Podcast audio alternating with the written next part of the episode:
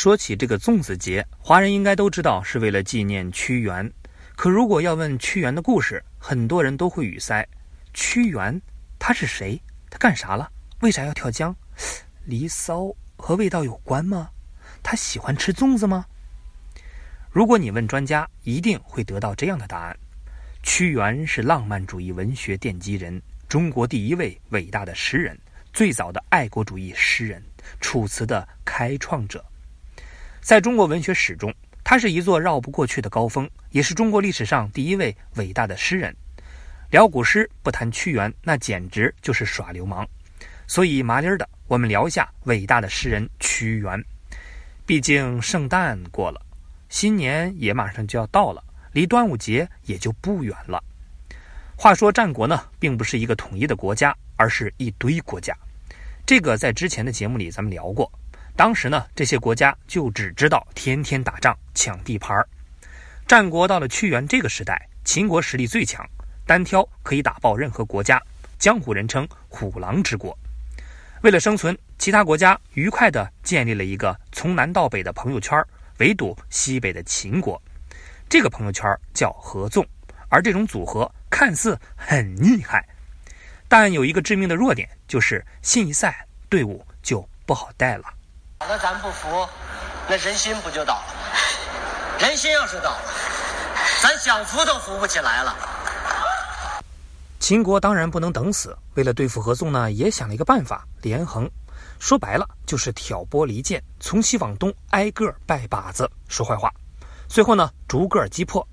只要有国家的立场不够坚定，退出合纵，合纵就会被瓦解，秦国的压力也就不会那么大了。就在这个阴谋算计的时代，屈原登场了。一出场就是楚国高级干部左徒，霸气侧漏，简直一脸的主角相。屈原出身高贵，年少有为，才华横溢，深受楚王的器重。但他并不满足现状，因为父亲只叫他是做题嘛，人家讲冥想。做人如果没梦想，那跟咸鱼有什么分别啊？那这梦想是什么呢？用他自己的话，就是。举贤而受能兮，循绳墨而不颇。普通话解释就是：国君能任用贤臣，立法治国。后人把这个称为屈原的美政理想。而这个理想的终极目标就是楚国繁荣富强，一统中原。屈原并不是嘴炮，他为了梦想制定了详细的计划。总结下来，一个中心，两个基本点。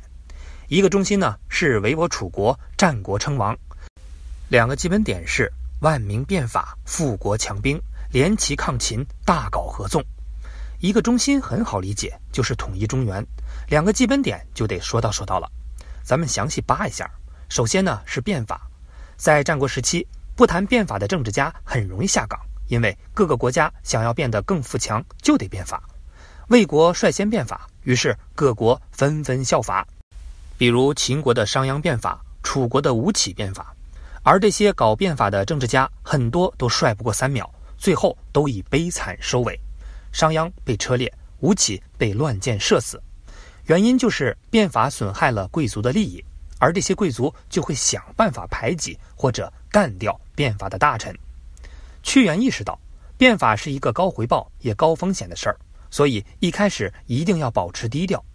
在楚王的授意下，他偷偷的做变法的准备，万万没想到。贵族集团还是发现了屈原的阴谋。这时在位的是楚怀王，出了名字的脑袋灌水。身为楚国队长，确实标配傻白甜男二号。他最大的特点就是战国第一坑，疯起来连自己都坑。大招就是吃饭睡觉坑屈原。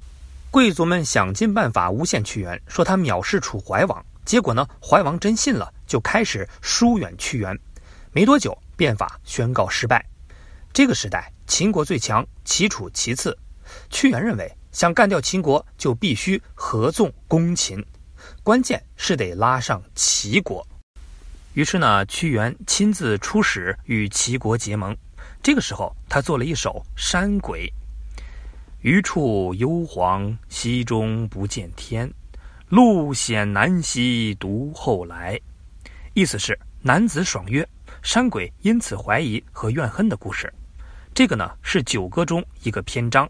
据某些专家分析，九歌》很可能是一出舞台剧，在楚国发起合纵连秦时，为各国君王表演助兴。面对楚国的联齐抗秦，秦国当然不会坐以待毙。为了分化齐楚的联盟，他祭出了手中的王牌——一个吃不起饭的传销狗。在屈原人生中，他就是第一大反派，靠一张嘴从陕西忽悠到山东的张仪。张仪是这样操作的：为了破局，他盯上了楚怀王这个傻白甜，然后来到楚王面前，满嘴跑火车。写错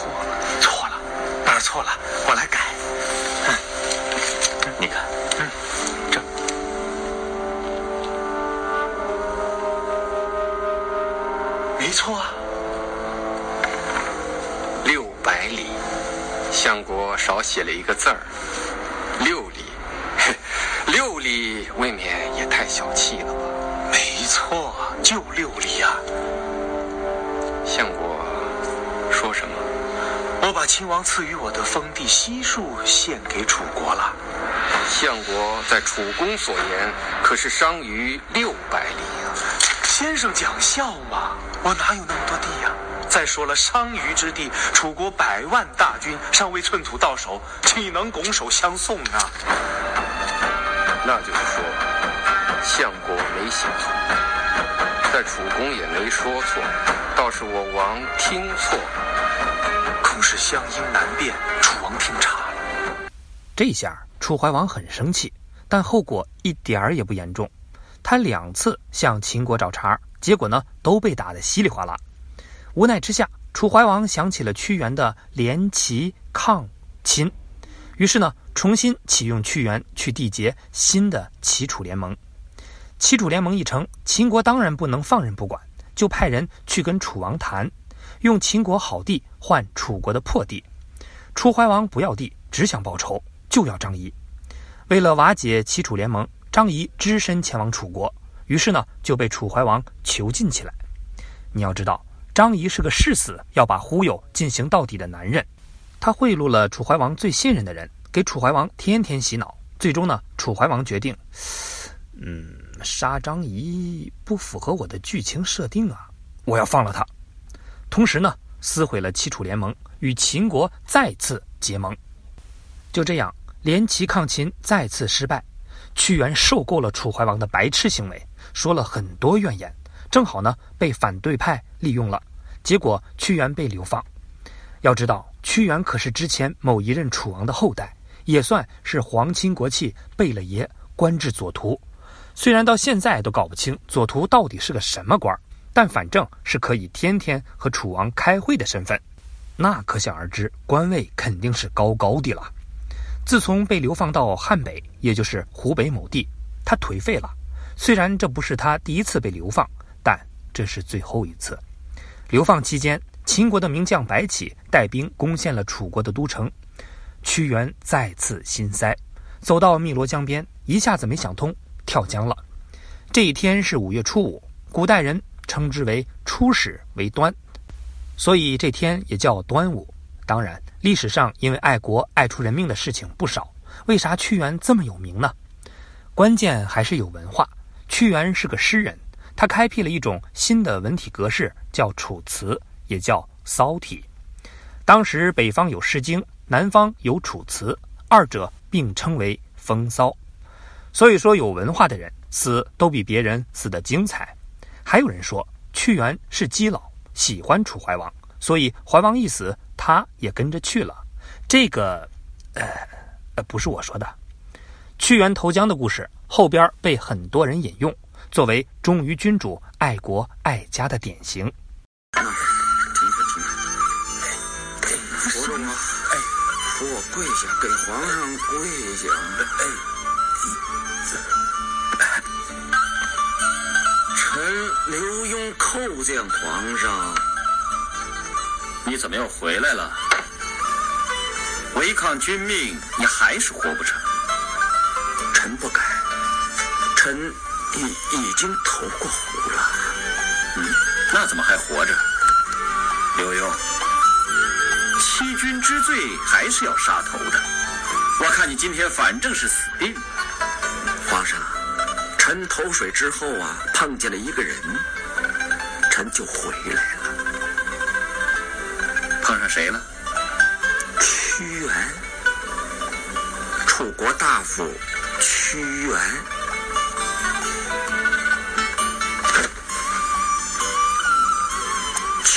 人见了我就问呐，说你怎么也投水自尽啦？他说他当年呐碰到了无道的楚怀王，所以郁郁不得志，投水而死。他说呀，刘墉啊，你怎么也投水自尽啦？难道你也碰上昏君啦？我这一想啊，不对呀，臣这一死事小，万岁的名声是大呀。说屈大夫呀，你可不能这么说。